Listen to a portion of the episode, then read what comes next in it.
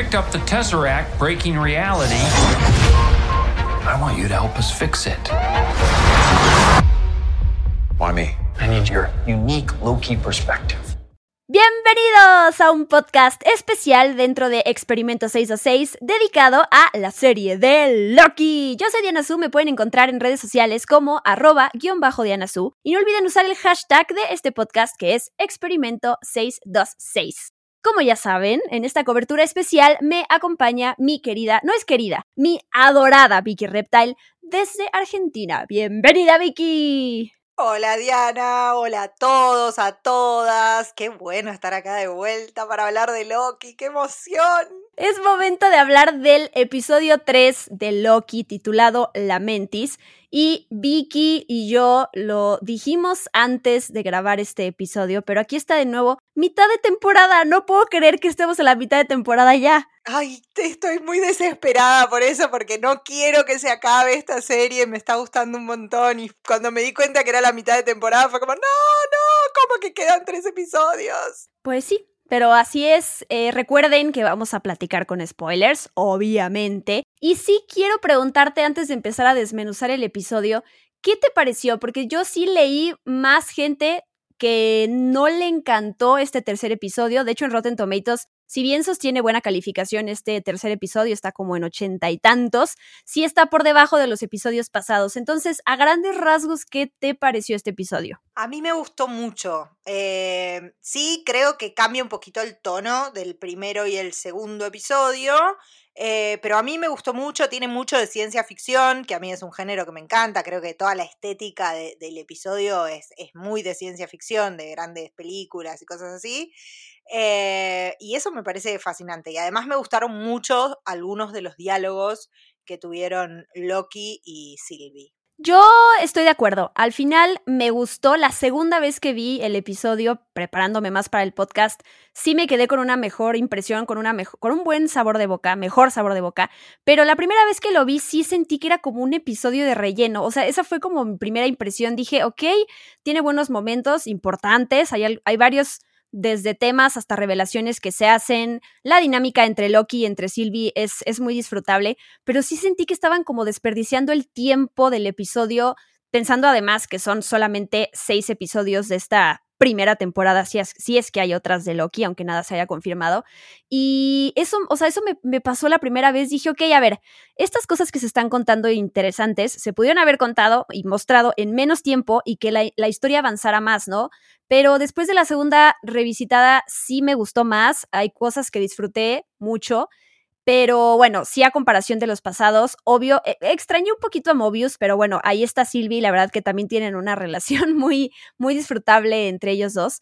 Pero ah, sí, no, para mí no está a la altura de los, de los dos pasados. No, no, yo coincido en eso. Tampoco me parece que esté a la altura de los dos pasados, pero me gustó, me gustó. Sí, también sentí un poco de gusto a poquito, ¿no? Como que capaz fue la duración o eso, pero lo hablábamos un poquito antes también, ¿no? Es el episodio más corto que vimos hasta ahora y cuando terminó quedé como, ¿cómo que ya se terminó? Me, faltó algo, ¿no? Como que sentí gusto a poco, eh, pero también tiene un buen final, ¿no? Un final así como con cliffhanger, que nos da ganas de seguir viendo y todo, pero sí sentí como eso de me faltó algo. Sí, totalmente. Yo creo a lo mejor que lo que ya había, creo que Tom Hiddleston fue el que dijo en algunas entrevistas que le emociona mucho que la gente vea el episodio 4 y el 5, entonces a lo mejor hay una vuelta ahí eh, con el siguiente episodio en donde, en donde van a justificar por qué no lo mostraron antes y por qué no avanzaron más en la trama. Yo creo que eh, hasta ahora, hasta no ver, todo debería de estar planeado. Tú ya bien dijiste, el episodio, el primero duró 52 minutos, 52 o 53,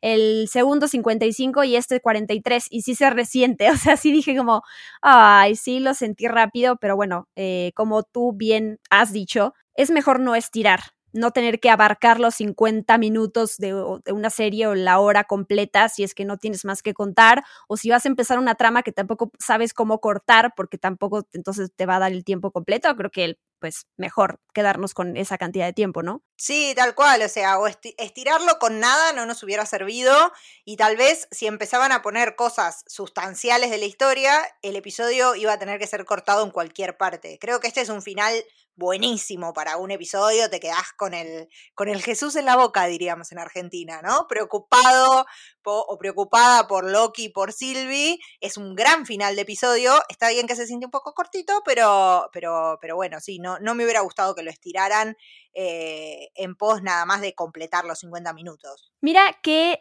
curiosa esa linda frase que acabas de decir con el Jesús en la boca. Yo no sabía que también en Argentina se usaba y de repente ah. no he querido usarla porque, o sea, bueno, hay, palabras que entre tú y yo nos explicamos cuando son muy argentinas o muy mexicanas, pero no sabía que lo utilizabas, así que ahora lo voy a utilizar más. Muy bien, muy bien, sí, se usa, se usa acá en Argentina. Muy bien, muy bien. Este episodio además creo que ya empieza confundiéndote, eh, pues justo por lo que te presentan. De entrada, en lugar de escuchar la icónica música de los créditos iniciales, de, que, le, dan pie al logo de Marvel Studios, pues escuchamos Demons, esta canción de Hayley Kiyoko. Y eh, bueno, después de, de, ahí nos pasan esta escena entre Sylvie y entre Hunter C20. Y creo que sí, eso fue como como venían de la mano, íbamos de la mano eh, conociendo la historia y todo iba, como ordenado, de repente sí fue como, ¿qué está pasando?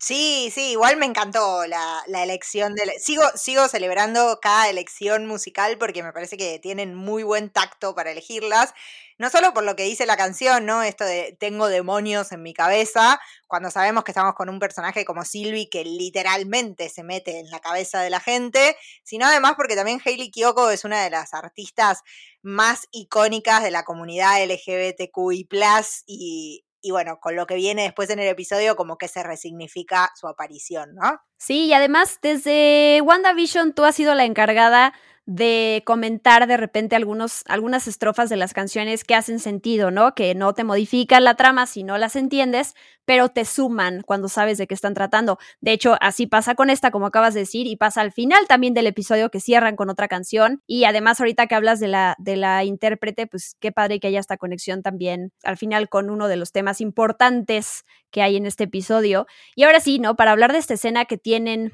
entre Sylvie y Hunter C20 todavía no se menciona como tal el nombre de Sylvie, entonces mencionemos a las actrices que son Sofía Di Martino y Sasha Lane, que están en, ese pues es una especie de bar, ¿no? Ahí tomando margaritas y ropa casual. Luego descubrimos que en realidad eh, está utilizando magia, hechizos con Hunter para sacar la información y le hace esta pregunta que traducen en español como ¿cuántos protegen a los guardianes del tiempo? Sí, sí, aparte descoloca, ¿no? Porque sabiendo cómo son todos los miembros de la TVA, ver a Hunter C20 ahí en esa actitud tan chill, ¿no? Tomando una margarita, haciendo el chiste del brain freeze y qué sé yo, es como, ok, no entiendo qué está pasando. y después encima vienen, o sea, cuando Sylvie se transforma y le empieza a hacer esas preguntas, dices, ah, ah, ah, ahora entiendo y sabes que estamos yendo un poquito más para atrás. Pero además a mí me sorprendió la simpleza de la respuesta, ¿no? Porque le pregunta eso de cuántos eh, custodian o, protegen a los guardianes del tiempo y cómo encontrarlos. Y la respuesta es re sencilla, es tipo los elevadores dorados. Ah, ok, estaban a la vista de todos. Sí, pero además eso implicará que los guardianes del tiempo están como en el piso de hasta arriba de este, de, de este lugar en donde está la TVA, o, o sea, están cerca, esa es la realidad, porque si usas un elevador y llegas o sea, no hay como que, no, tienes que subirte a un tren y bajarte y subirte a un avión, ya sabes, o sea, está como directa la cosa. Sí, por eso me pareció súper sencillo, sobre todo pensando también en lo que hablábamos en el episodio anterior del podcast, ¿no? Esto de que yo desconfiaba que existieran estos guardianes del tiempo Digo, si están ahí al toque de los elevadores dorados, es como, bueno, si no están más, tendrían que haberse dado cuenta, o cómo hacen para que la gente no se... Me, surgieron un montón de preguntas alrededor de esos elevadores dorados. Es como había, cuando los vemos, hay dos guardias nada más custodiándolos, esos elevadores. Como, qué sencillo acceder a los guardianes del tiempo. Y más después de la revelación que se hace casi al final del episodio que le hace Sylvia a Loki, ¿no? Pero bueno, ahorita hablamos de ella. Ahora sí, regresamos a la TVA porque vemos a Sylvie, después de cómo termina el segundo episodio, eh, llegar a través de uno de estos portales y que Loki está detrás de ella. Y sí, reitero eso que tú dices de, la elección musical, porque todo este recorrido, ya sabes, mientras Loki está sacando sus, sus dagas, eh, que además lo hace de la manera en como en, en, Thor Ragnarok, ¿no? Creo que hay varios movimientos de él que ya los vimos en películas pasadas, tanto en Thor como en Thor Ragnarok, no sé si de otras, pero eso me gustó. Ahorita, ahorita los mencionábamos. Sí, sí, sí, tal cual. Me encantó a mí eso. Sí, y bueno, va detrás de Sylvie y entonces mientras ella básicamente va golpeando y desintegrando a los minuteros que le salen enfrente, pero bueno, me gusta mucho la música. La verdad es que disfruto un montón. Tal cual. Aparte me parece una escena genial. Eh, primero porque Sylvie intenta ir por el camino fácil de hechizar a, los minuteros y ahí es donde se da cuenta de que no puede usar magia en la TVA, algo que Loki ya sabía. Em, pero además sí, la música acompaña y, y, me parece una escena muy dinámica que se va moviendo por esos pasillos medio circulares de la TVA que es genial. Entonces es cuando aparece Rabona y ahí Loki activa lo que después lo, lo llaman el Tempath, que va para nuestro glosario de, de, términos de la TVA. Y entonces se terminan transportando tanto Loki como Sylvie al Apocalipsis en Lamentis 1 en el año 2077. Muy importante que Lamentis 1 pues significa una de las, de las lunas de este planeta que se llama Lamentis, que bueno, descubrimos que la luna va a ser destruida después de que este planeta choque con ella y es buen momento, si bien son cosas de los cómics, pero mencionar en, en, qué momento salió este planeta Lamentis. Sí, Lamentis es un planeta que está en el borde del espacio Kree. La verdad es que no tiene ninguna conexión con Loki, pero bueno, acá lo tenemos, ¿no? Acá lo tenemos aparecido ahí. En, lo que, en realidad lo que nosotros vamos a ver todo el tiempo es la luna, como vos bien decías, porque es Lamentis 1. Eh, el planeta es lo que se está viniendo encima, ¿no?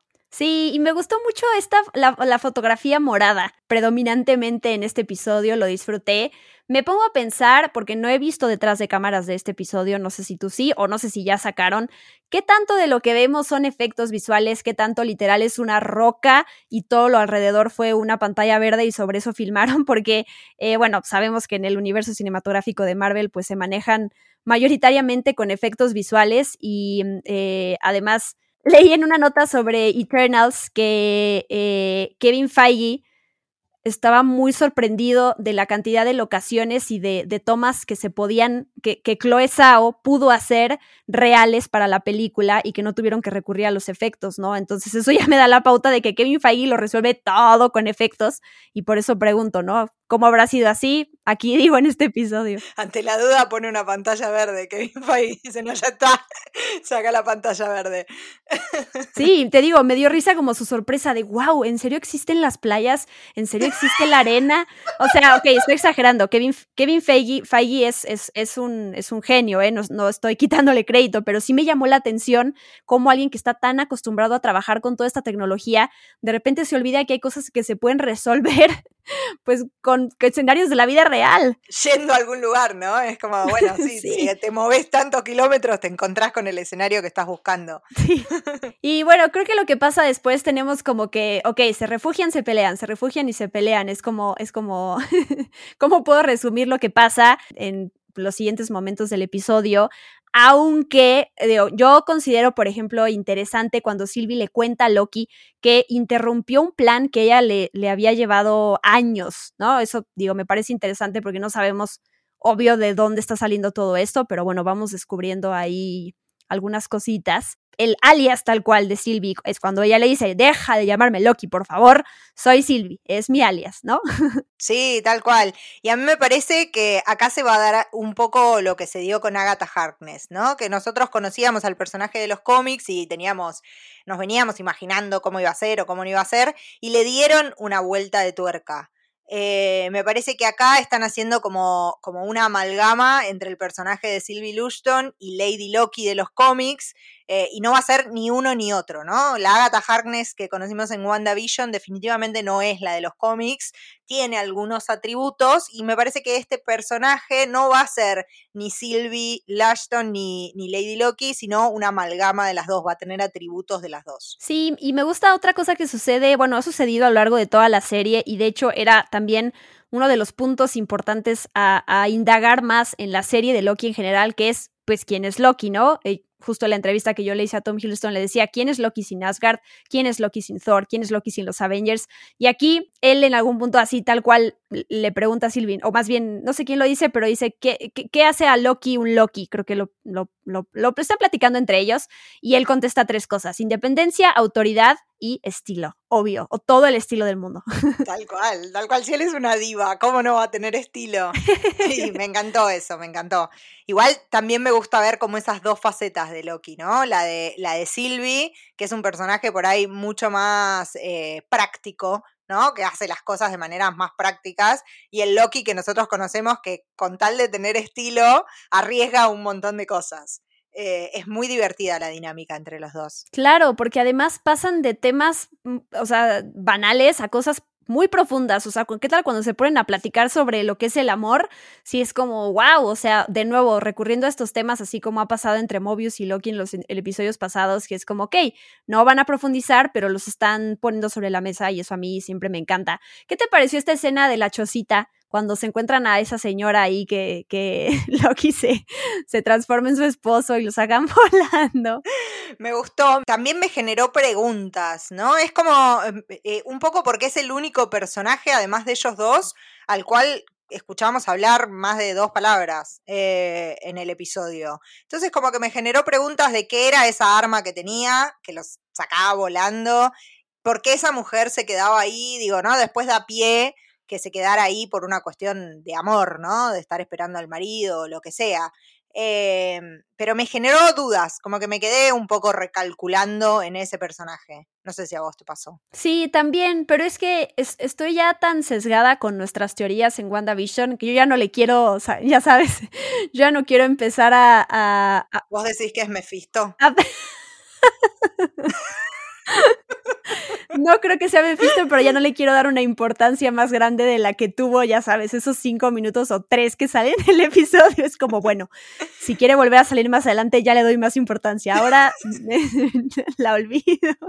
Ay, qué bonito, Mephisto. Mira, por lo menos algo importante sacamos con todo lo de Mephisto, que es, estamos unidos a toda esa gente que como nosotros hicieron tantas teorías que ya va a ser hasta chiste local, o sea, ya nos reímos de nosotros mismos, eh, después de toda la frustración que pasamos. Yo creo que en la próxima Comic Con todo el mundo tiene que ir disfrazado de Mephisto, o sea, lo propongo acá en Experimento 626, todos tenemos que ir disfrazados de Mephisto. Está bueno, y que cada quien haga su interpretación de Mephisto, o sea, te puedes disfrazar desde, desde los vitrales estos que salieron en Loki, que obviamente no son, ya dijeron que no es Mephisto, pero bueno, hasta el insecto, ese que todos dijimos que era Mephisto en WandaVision, o sea, el conejo. sí, el, el esposo de Agatha que tampoco salía. Eh, bueno, de Agnes, ¿no? Muy bien, Vicky. A ver cuánta gente te sigue. Ay, Dios. Bueno, la señora no es Mephisto, pero a mí me dejó un poco recalculando. Eh, me pareció o un personaje que hubiera explotado más, o tengo como esa sensación de que tal vez vuelva a aparecer. No sé pasamos a todo este momento en donde ella es la que les dice, eh, les habla de esta arca que va a ser esta nave de evacuación para poder sobrevivir a esa, ese apocalipsis, aunque Sylvie ya sabe que el arca justo se destruye, o sea, lo saben con anticipación y, y, su única, la única esperanza es, bueno, vamos a intentar subirnos, porque nosotros en realidad no estuvimos esa, en esa ocasión original y entonces a lo mejor podemos cambiar algo de, del futuro, pero bueno, hay un guiño ahí después cuando ya llegan al tren y cuando pasa todo esto de que no tienen eh, boleto para subir y todo eso, que los, los soldados que están ahí en la entrada, que se llaman Corporal Hicks y Private Hudson, es un guiño a Hudson y Hicks, eh, los personajes de Michael Bean y Bill Paxton en Aliens. Sí, así es, así es. Peliculón y guiño, ¿no? De nuevo a la ciencia ficción. Me parece que es un episodio que, que está muy, muy ahí en, en en el nicho de la ciencia ficción. De hecho, el tren y todo eso de las clases sociales también me hace acordar un poquito a Snowpiercer, la película eh, donde actúa Chris Evans. Claro, de Bong Joon-ho. Claro, exacto. Eh, como que me parece que hace un par de guiños a la ciencia ficción importantes y por eso me gusta el episodio, debo decirlo. Sí, no sé si ya podemos pasar a las varias conversaciones que tienen Sylvie y Loki ya en el, en, el, en el tren, como hablar de la madre de Loki, o me salté algo importante. Creo que no, ¿verdad? No, eh, la idea de ellos es, es es eh, llegar al arca, que saben que va a explotar, para cargar el Tempad, ¿no? Es como su primera idea es esa. Bueno, vamos y ahí tiene que haber una fuente de energía que me sirva para cargar esto. Siento que es mi teléfono que siempre está sin batería cuando lo necesito. Eh, pero bueno, y me gusta ah, cuando tienen que subir al tren cómo combinan esfuerzos, ¿no? Es como que hasta ahora venían o era el modo de Loki o era el modo de Sylvie para hacer las cosas. Y acá Loki se, se, personifica como uno de los guardias y llega hasta cierto punto y para poder pasar al siguiente punto tienen que utilizar el método de Sylvie que es encantar a ese guardia que le falta pasar.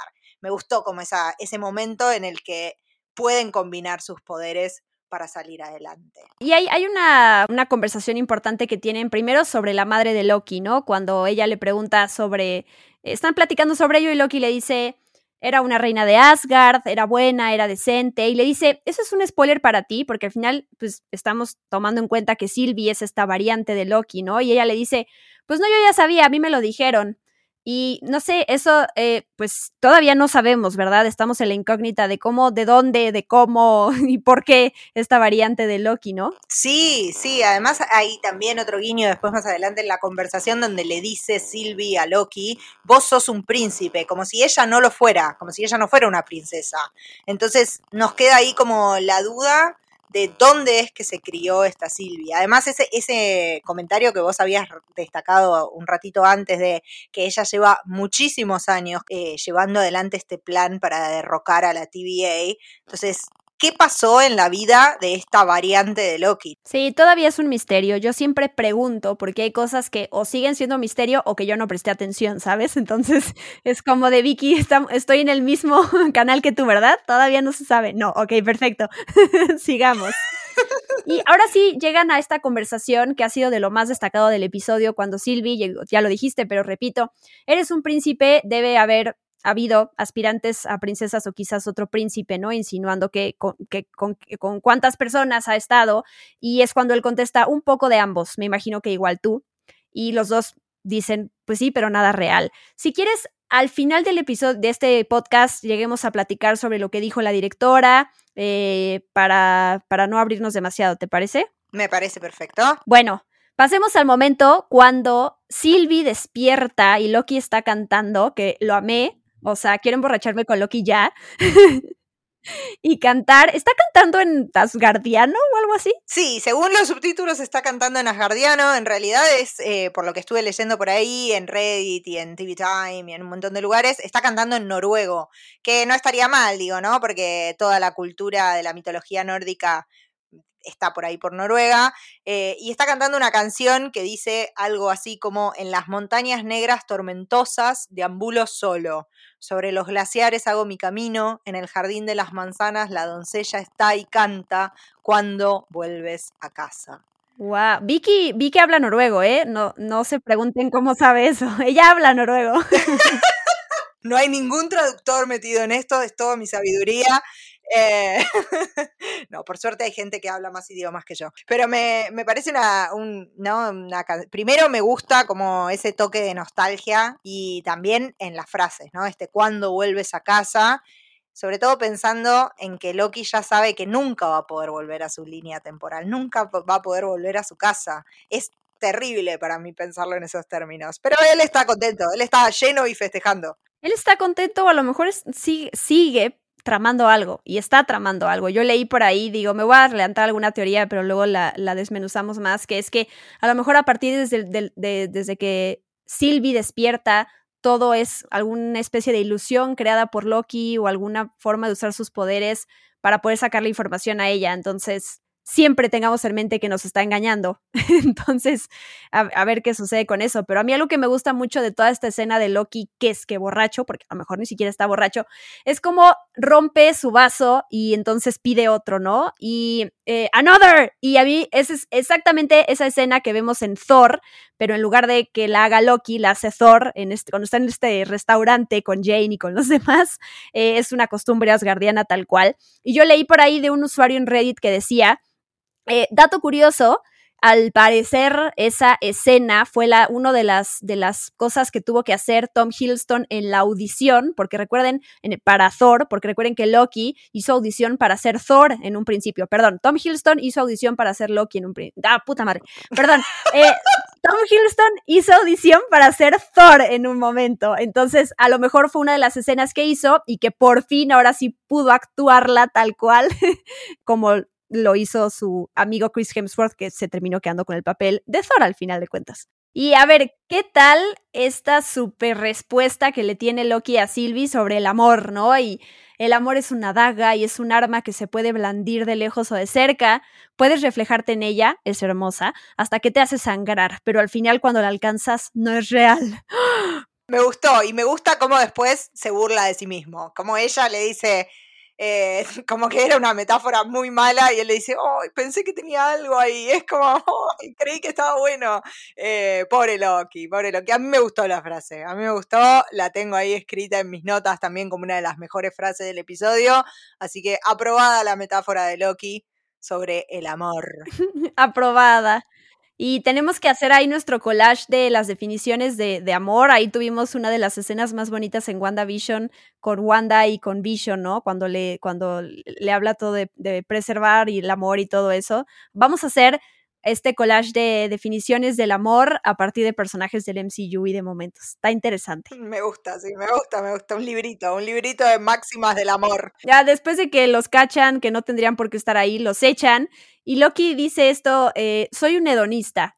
Y bueno, sí, le dice, yo también, pero nunca a costa de una, uh, de una misión. Aquí tenemos otra escena casi igual a lo que vemos en otra película que es Thor Ragnarok, cuando Loki eh, se, se, tira, bueno, más bien lo sacan del tren y la manera en que cae y la manera en que eh, se mueve el cabello, ¿no? Bueno, es igualito que en Thor Ragnarok. Sí, las manitos también cuando lo tiene Doctor Strange en esa caída eterna y que termina con la frase icónica de Loki de I've been falling for 13 minutes. Es como estuve cayendo por media hora y queda con las dos manitos adelante y el pelo todo así. Es muy tierno. Es muy tierno. Y me gusta eh, esto que hace Sylvie después, que ya está tan enojada que grita, ¿no? Eh, y lo que ya le dije, le como, ok, eso te hizo sentir mejor. Y me gusta, porque hasta ella dice como, sí, me gusta porque viéndolo como muy desde lejos este episodio como experimento social, así como se comportan dos personas que están en, en, un apocalipsis y cómo reaccionan, o sea, siento que también estos momentos de reacciones me gustan, o sea, son, son muy humanos. Sí, sí, me gustó, me gustó a mí también. Aparte la vemos explotar por completo, el grito, los poderes, todo está como fuera de sí, pobre mujer, la frustración la supera eh, y me gustó, me gustó a mí también cuando llegan a este lugar y lo del arca y todo lo que está pasando, cuando Sylvie le explica a Loki lo que significa su encantamiento, porque además ahí está lo que tú decías, ¿no, Vicky? De la cantidad de veces que Loki menciona enchantment cuando este personaje de Enchantress eh, pues está allá afuera. Después de, de, esa, de, ese momento de frustración de Sylvie, que como vos bien decías, Loki le pregunta si le hizo bien gritar, ahí es cuando planean entre los dos como alterar la línea temporal, ¿no? La decisión de ellos es, bueno, vamos a, no podemos ir al, al arca a cargar el Tempad porque se les hizo pedazos en la caída del tren, eh, pero el arca está ahí tratemos de secuestrarla y salir con vida de esta luna que está a punto de ser aplastada por ese planeta. Y ahí es cuando empiezan a caminar eh, hacia, hacia el arca, ¿no? Empiezan recorrido ahí y que aprovechan para conocerse más y tenemos un par de datos interesantes en esa parte. Primero, eh, que Sylvie le explica a Loki cómo funciona el encantamiento. No sé si a vos te pasó esto, Diana, pero yo sentí que en algún momento Loki va a terminar usando ese mismo poder. Puede ser, puede ser que lo justo aprenda cómo se hace y entonces lo utilice. Eh, puede ser, este hombre siempre está escuchando, aprendiendo y tratándole de sacar información a los demás para su beneficio. Eso ya lo sabemos, así que puede ser.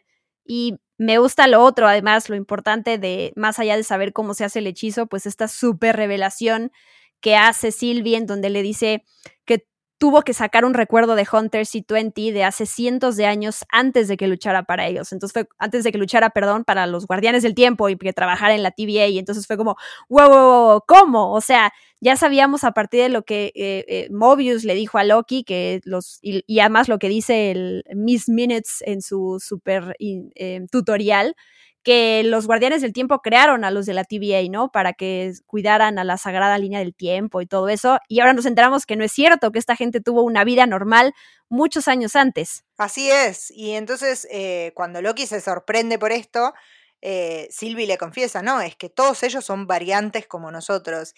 ¿Qué? No lo puedo creer yo. No lo puedo creer. ¿Cómo, ¿Cómo es?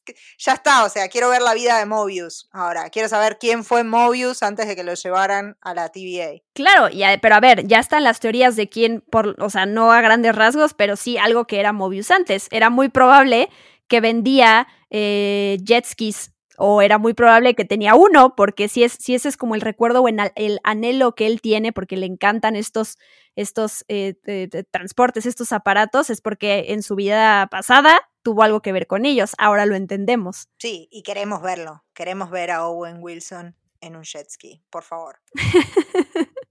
sí, lo queremos ver feliz, ahora sabiendo además que a lo mejor hay muchas cosas que él no sabe, que él no recuerda, o que sí las sabe y no, se no las ha querido decir.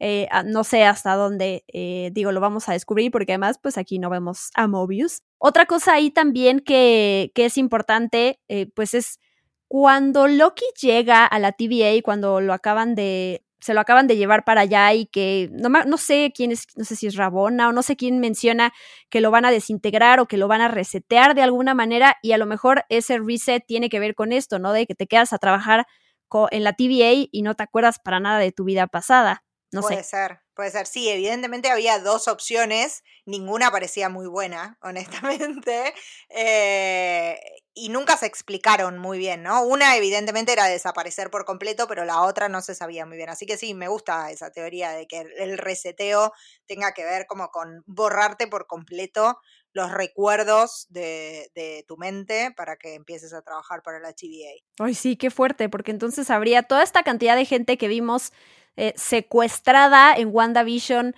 por ella para cumplir su fantasía. Aquí estaría secuestrada de otra manera en este lugar. Eh, que quién sabe, puros secuestros en Marvel, ¿eh? Puros secuestros, sí, tal cual. Pobre gente inocente, pobrecita, pero bueno, ya veremos qué traman. Y pues nada, el episodio termina con que Loki y Sylvie intentan llegar a, este, a esta arca, pero se destruye y entonces pues la pregunta es ahora cómo van a, cómo van a salir de ahí y cuál, con qué canción cierran. Se llama Dark Moon. Yo lo busqué. Eh, se llama Dark Moon. Es una canción country de 1957. Aquí la interpreta Bonnie Guitar. Y les, les leo la traducción eh, de un, justo una estrofa de la canción que dice: Los mortales sueñan con los planes perfectos del amor, pero no se dan cuenta de que el amor a veces tendrá una, como el título de la canción, luna oscura.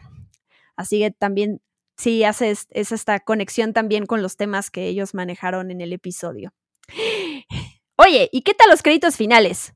Me encantaron porque ahora vemos las, las imágenes de, de, Loki y Sylvie juntos, lo cual me hace un poco preguntarme si, si es que ya la TV, si es tipo nada, como para ponerlos para recapitular un poco el episodio, o nos están guiñando el ojo diciendo que la TVA sabe exactamente dónde están. Sí, yo además los, me gusta que le den esta importancia a los créditos finales, digo, siempre son importantes por la cantidad de gente que, que aparece ahí, que trabajó detrás de una serie, de una película, pero aquí sí, ahora sí no te diferencias. Del primer, al, el primer y segundo episodio son exactamente iguales o sabes si hay alguna diferencia? Me parece que son exactamente iguales. Son iguales, ¿verdad? Ok y ahora tenemos estos distintos. Lo vemos incluso en una de las fotos a Loki con el traje de, guardia del tren. Me causó mucha ternura eso. Sí. Y además, a ver si en algún punto no empiezan con las escenas post créditos como sucedió en WandaVision en algún momento, ¿no? Que sabemos que tenemos que. Siempre me quedo hasta el final esperando. Claro. Hasta que me dice que me va a poner otra cosa y ahí ya sé que no va a haber nada. Estoy de acuerdo. Sí, sí, sí, cuando ya Disney Plus te pone... Que en general de Falcon and the Winter Soldier y es como, ya la vi Disney Plus. No, ya, ahí, para quienes no han escuchado nuestra opinión sobre The Falcon and the Winter Soldier, lo repito, no hicimos una cobertura por episodio, hicimos un podcast completito que lo pueden escuchar, ya saben, en Spotify, está también en mi canal de YouTube y en demás plataformas de podcast. Y ahí hablamos de todo, de los temas, qué cosas nos gustaron, qué no, porque hay, hay de las dos Pero bueno, por si tienen ganas de saber qué pensamos, ahí lo encuentran. Muy bien. ¿Puedo destacar eh, una cosita más de este episodio antes de que pasemos a las teorías? Eh, me gustó muchísimo eh, la escena final, ¿no? Cuando están ahí yendo al arca y hay un lío tremendo, ¿no? Esta pérdida de la civilización que había anunciado Sylvie anteriormente en el episodio, porque vemos a Loki pelear como un mago, que es algo que no siempre vemos, ¿no? En general lo vemos con las dagas, lo vemos ahí en una pelea más cuerpo a cuerpo, acá también se da la pelea cuerpo a cuerpo, pero lo vemos usar poderes de otra manera durante todo el episodio, no solo el, truquito de los fuegos artificiales, sino como que empieza a hacer otro tipo de cosas que hasta ahora no habíamos explorado de Loki y eso a mí me encantó. Es cierto, es muy emocionante y digo, Ahorita llegamos a las teorías de por qué me parece raro y no el comportamiento de Loki en este episodio, pero antes quiero mencionar, regresando a este tema de la bisexualidad que se hace evidente de este personaje en este episodio, la directora de, Loki puso un, un, tweet después de un par de horas después de que salió el episodio ya, de que estaba disponible en Disney Plus, y puso desde el momento en que me uní a la serie de Loki, era muy importante para mí y mi objetivo reconocer que Loki era bisexual. Es parte de quién es él y de quién soy yo también. Sé que esto es un pequeño paso, pero estoy feliz y mi corazón está tan lleno de poder decir que esto es eh, canon en el MCU. Y bueno, de entrada, me fascina esto, me encantan este tipo de, eh, pues de, representación, de inclusión y además que vaya con la trama, ¿no? Porque hay cosas que son muy forzadas que también te, te, brincan por ser de esa manera. Y leí, leí todo tipo de comentarios, por supuesto, y uno de ellos era, ¿cómo, cómo es posible que diga que, que, ahora ya es canon en el MCU si siempre ha sido? Y yo digo, perdón, pero no ha sido. Una cosa es lo que haya sido en los cómics, pero recordemos que en las películas, hasta que no se establezca algo, hasta que no se dijera el nombre de Scarlet Witch como tal en la serie de WandaVision, nadie lo había mencionado antes. Sabemos de dónde venía el personaje, quiénes son sus papás y lo que sea, pero los ahí siempre, siempre, siempre son diferentes los cómics de lo que vemos en las películas y pudieron haber optado también por no mencionar esto. O sea, yo siento que, que está increíble que ella ya tal cual lo ponga así explícitamente en un tweet. La gente que se siente ofendida por decir siempre ha sido así, pues está bien, pero aquí no. No, además eh, destaco particularmente la belleza de la escena, que estaba hecha con la iluminación eh, básicamente nos retrotraía a, la bandera de la bisexualidad, ¿no? Sí, la verdad es, es, o sea, por la parte de la fotografía también y ese color morado que acompañó a pues, todo el episodio prácticamente. Me gusta que se reconozca como tal aquí, como ya dije, en el canon, en el LMCU. Qué bueno que siempre ha sido el personaje así y que originalmente era así. Qué bueno, y aquí decidieron eh, seguirlo respetando y se agradece y se, se celebra la gente también leí que decía, ¿cómo es posible que la directora diga que su objetivo con Loki solo era reconocer que era bisexual?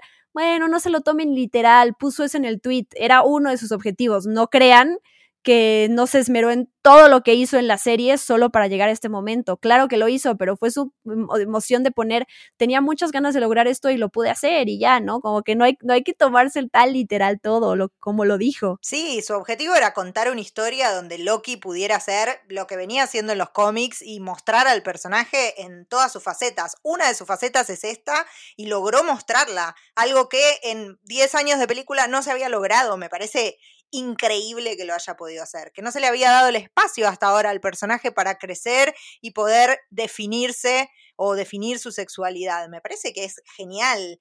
Eh, obviamente no es el, el, no hicieron una serie de Loki para contarnos que era bisexual, hicieron una serie de Loki para contarnos otras cosas y abrir nuevas eh, ramas ya que estamos en esta serie, eh, de la historia del personaje y del MCU, pero ya que se focaliza en él, le dan el espacio para crecer y para mostrar quién es. Está buenísimo lo que hicieron. Sí, y, y la manera también de hacerlo, o sea, el momento en donde lo encontraron en medio de una conversación que donde Sylvie y Loki venían hablando de la mamá de él y de repente pasaron a esto. Entonces, a mí se me hizo completamente orgánico, me encanta, me, encanta que hayan metido esto en un personaje además tan amado como, como lo es Loki. Digo, sabemos cómo los fans, la cantidad de fans que tiene este personaje y la interpretación de Tom Hiddleston. Entonces, me, me gusta mucho.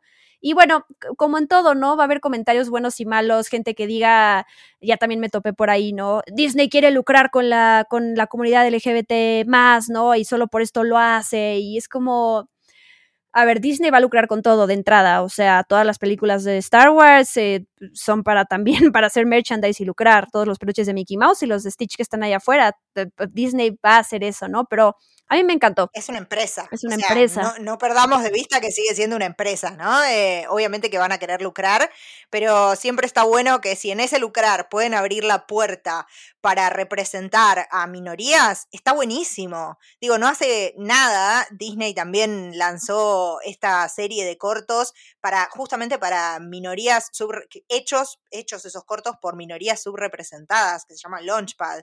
Me parece que está buenísimo que lucren, es una empresa, es su objetivo. Digo, acá sí hablamos de un objetivo. Bueno, ¿cuál es el objetivo de Disney? Sí, hacer plata. Sí. Perdón que les rompa la, burbuja, no era crear sus sueños y todo. Em, pero si en ese hacer plata pueden abrirle la puerta a las minorías para expresarse y para sentirse representadas, está increíble. Hay un montón que no lo hacen. Sí, sí, lo mismo, ¿no? Yo lo celebro, me emocioné un montón. Y digo, dependiendo de los personajes que uno ve y con los que se siente identificado y se puede ver en la pantalla, ¿no? Uno no tendrá superpoderes como Loki, ¿no? Pero ver esto, este personaje es bisexual, verse ahí reflejado de verdad que hace un cambio, hace un cambio, eh, aunque mucha gente eh, o no lo noten o les cause conflicto. Eh, siento que a veces hay que dejar de pensar en uno mismo. Yo siempre invito a reflexionarnos cómo se sienten las personas alrededor, otras generaciones u otros, lo que sea, ¿no? Como que llevando esa representación a cómo a ti te gustaría verte ahí, en un personaje que admiras, en un superhéroe, y, y además en una serie del MCU con la escala que tiene, ¿no? Que, es, que eso es también, pues, la carga que luego tienen este tipo de productos, que es como, wow, pues es que, pero todo el mundo me va a estar viendo, y lo que digo y lo que no digo, pues también es, todo se va a criticar, esa es la realidad, y a veces se logra hacer las cosas, las representaciones bien, y a veces son tan forzadas que dices, no, esa no es la manera, pero bueno, ese es otro tema. Sí, y además me, gustó a mí particularmente en esta representación, que en general no se da, ¿no? Eh, es un personaje de la comunidad LGBTQ y, no es un personaje que esté sufriendo por eso. Que en general a veces vienen como de la mano, ¿no? Como el personaje torturado por su sexualidad. No, acá Loki lo vive súper naturalmente y lo dice sin ningún problema. Eh, y eso me encantó también, ¿no? Es como vive su sexualidad de una manera feliz eh, que sé que no es el caso de mucha gente, pero y que también se suele explotar eso, ¿no? Como el drama ahí en las series. Me gustó que acá no sea eso. Es simplemente un aspecto más de su vida. Así es. Y vamos a pasar a las teorías ya para ir cerrando este episodio. No sé cuántas tengas tú, tampoco tengo demasiadas. De hecho, tengo... No tengo demasiadas, yo tampoco. Bueno, a ver, la primera que yo tengo es una teoría es que este eh, gadget, ¿cómo se llama? El TEM, ya se me fue, TEMPAD. Tempad. En realidad no está tan roto como Loki se lo enseñó a Sylvie. Él de alguna manera hace una ilusión para enseñarle el, roto, pero él tiene el que no está roto. Y todo esto es una manera de, de ganarse la confianza de Sylvie, además dentro de un apocalipsis, para que, para que en el momento donde ella diga, Dios mío, ya, o sea, nos morimos porque no logramos subirnos al arca de plano y, o sea, ya sacar la información, digo, ya lo ha estado haciendo él, ya le habló sobre su encantamiento. Y de esa manera, a lo mejor que él saque el aparatito y diga, ok, ya aquí está, era broma, ya vámonos. Espero que no diga era broma. Me gusta esa teoría. Eh, era, era, una jodita, sí. bueno, estaría bien, digo, ¿no? Y está muy en personaje también eso. Es algo que Loki realmente podría hacer. Porque además e, es un personaje que no mide las consecuencias, entonces es como... Y que además piensa eso, ¿no? En el apocalipsis no hay consecuencias, entonces podemos hacer cualquier cosa. Eh, y no mide que tal vez se pueden terminar muriendo o algo así, y está guardando el Tempad para el último momento, cuando ya estén completamente derrotados. Sí, me gusta esa teoría. La otra más obvia es que de alguna manera la TVA vaya a rescatarlos, ¿no? Mobius, Mobius al rescate es algo que también me gustaría ver, digo, un poco pensando en esto que te decía de, los títulos, ¿no? Si son un guiño de que en realidad la TVA sabe dónde están eh, y que puedan ir a buscarlos. Es otra cosa que, se me ocurre a mí como teoría posible. Sí, puede ser y suena bastante lógico, por además también ahí para meter a, a Mobius y a todos estos minuteros, Puede ser. Y a lo mejor por eso no nos quisieron presentar este final en este episodio y va a ser como empieza el siguiente, ¿no? Los, los sacan de esta luna a punto de destruirse y ya los llevan a, otro lugar. Puede ser. Eh, algo que, que decían también otra teoría que tiene que ver con esto del Tempad también que no funciona pero en lugar de eso que Loki, e, esta no la creo, pero bueno, yo aquí cuento teorías que Loki se robó una gema del tiempo y entonces algo va a hacer con eso. Bueno, sabemos que no funcionan en la TVA, pero sí ya en, en estos lugares. La persona de Reddit que hizo esta teoría lo que dice es, ¿por qué Loki está pero tan campante y tranquilo en el episodio, ¿no? O sea, si vemos la cara de Sylvie muy agobiada de que están dentro de un apocalipsis y no saben cómo salir de eso. Y Loki Loki está bastante juguetón, tranquilo, sí usa sus poderes como tú ya dijiste, pero no sé, ahora también tiene que ver con la personalidad de Loki, o sea, sí lo hemos visto angustiado en algunos momentos, pero él también, como buen dios del engaño, tal cual nos está engañando todo el tiempo, entonces, bueno, podría ser que, que eso esté pasando con él. Sí, sí, sí, sí. Sí, que haya robado una gema, que haya robado el tercer acto de nuevo, digo, todo también está en personaje. Es cierto que se lo ve un poco despreocupado, pero de nuevo, insisto en esto, ¿no? Es un personaje que no mide las consecuencias en general y que no sabe medir la gravedad de las situaciones. Eh, eh, como que muchas veces se ha empeorado todo y, cayó tarde en la cuenta. ¿Tienes alguna otra más? Mm, en cuanto a eso, no, mi teoría es que va a llegar Mobius, porque yo quiero ver a Mobius rescatando a Loki. No, otra teoría que había leído era respecto a, lo que dice Sylvie, ¿no? De que todas las personas que trabajan en la TVA son variantes. Bueno, en los cómics yo lo había explicado, en creo que en el episodio anterior o en el primero. Eh, en, los cómics los, los, agentes de la TVA en realidad son clones. Entonces, eh, como una pregunta más que una teoría es si todos, todos, todos los de la TVA son variantes o hay alguno que sea clon, ¿no? Hasta ahora no vimos personas que sean iguales, me parece, dentro de la TVA, así que es como, como algo que me parecería raro que surgiera ahora, pero también venía un poco por el lado de lo que vos decías, ¿no? ¿Qué pasa con Mobius, que parece saberlo todo de la TVA? ¿Cómo es que él no sabe que es una variante? ¿Será que él en realidad es un clon? Eh, bueno, son como preguntas que van surgiendo a partir de esta revelación de Sylvie. Claro, sí, yo tengo una más que justo es una teoría que nos compartió arroba anapau-alba, que además le agradezco por pues por tomarse el tiempo para mandarnos un tweet y enseñarnos este video de otros usuarios de TikTok. Ahorita voy a decir cuál es la teoría, pero de veras gracias porque eh, así sabemos que nos están escuchando y que les, les gusta participar si quieren. Nadie está obligado a participar, pero que sabemos que están ahí escuchando nuestras pláticas y eso me hace muy feliz, la verdad. Pero bueno, eh, hay una teoría que dice que Loki en la TVA es em, que en realidad está varado, no en la TVA, sino es el, esa ciudad que se ve, es el reino cuántico que bueno, el reino cuántico sabemos es una dimensión en el multiverso donde solo es accesible a través de energía mágica y bla, bla, bla. Pero bueno, en Ant-Man, creo que es en Ant-Man and the Wasp, ¿no? Cuando están en todo esto del reino cuántico, se ve a lo lejos una ciudad. Y entonces estos usuarios dicen, pues esa ciudad es la TVA, ¿no? Y porque además el personaje de, de Michelle Pfeiffer en algún momento dice que el tiempo pasa diferente en el reino cuántico, que es lo mismo que le dice Mobius a Loki en algún punto cuando están platicando y se acaban de conocer, ¿no? Él le dice, em, el tiempo pasa diferente en la TVA, que es exactamente lo que ella dice en Ant-Man and the Wasp, Michelle Pfeiffer.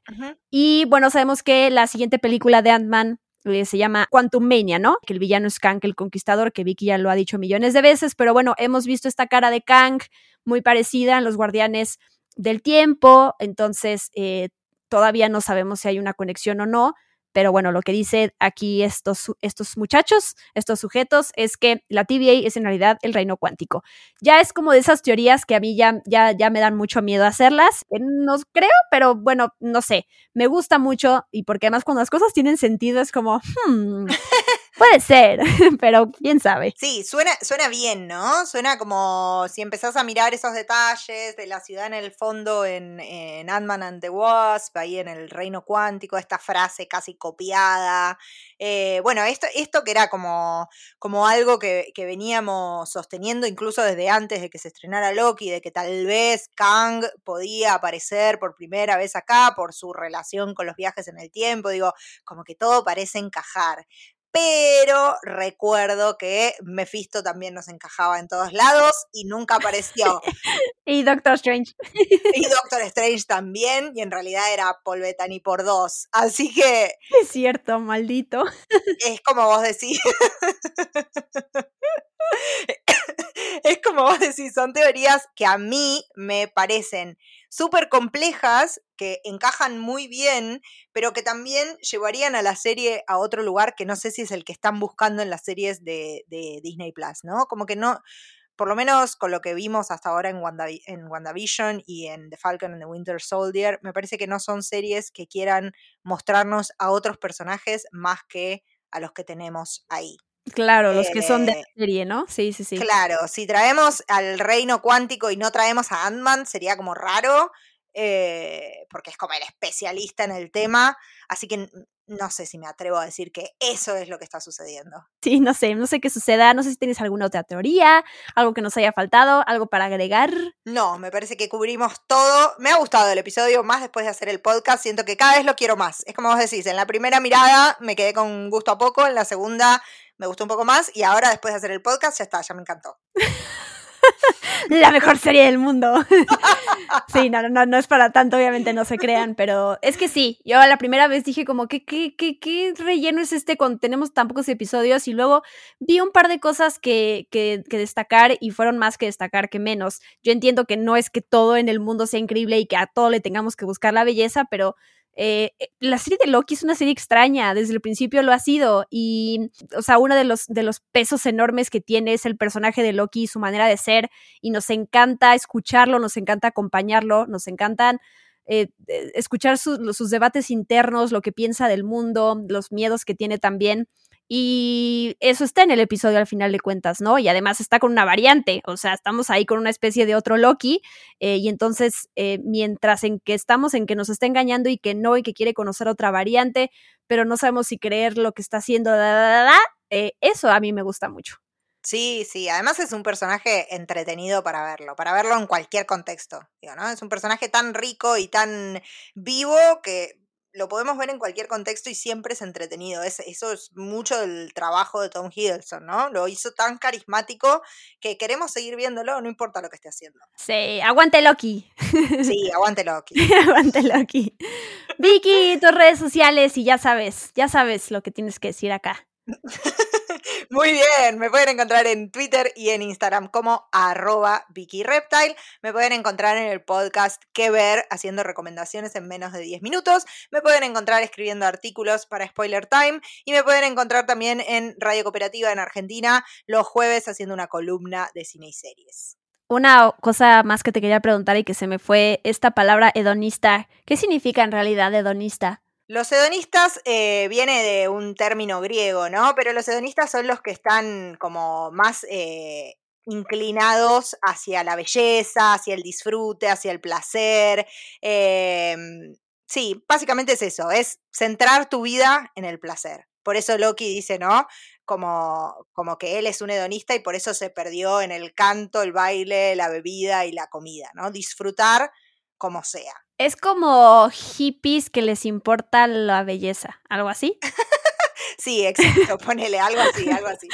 Aquí Vicky, Vicky llega con su super explicación de diccionario y yo súper básica. Ah, o sea, hippies. hippies. No, en realidad la idea detrás del hedonismo es perseguir el placer para evitar el dolor, siempre. Qué bárbara. Siempre cerrando los podcasts con las mejores explicaciones. Muy bien. Por eso Vicky es mía y está aquí en este podcast. bueno. No se les ocurre invitarme a otro. Sí, sí, sí, súper controladora. No es cierto, invítenla y explótenla porque es lo máximo. Bueno. ¿Cómo explótenla? O sea, sáquenle jugo a su conocimiento, pues, quería decir. Está muy bien, está muy bien. Bueno, ya nos vamos. Gracias por acompañarnos en este especial de Experimento 626 sobre Loki. Nos escuchamos el próximo sábado para platicar del episodio 4. Como saben, eh, los esperamos en redes sociales para platicar, arroba Vicky Reptal, arroba guion bajo Diana Su, y ya saben, si encuentran alguna teoría, mándenoslas o opiniones sobre nuestros comentarios o lo que quieran platicar. Yo soy Diana Su y me despido. Bye bye. It is adorable that you think you could possibly manipulate me.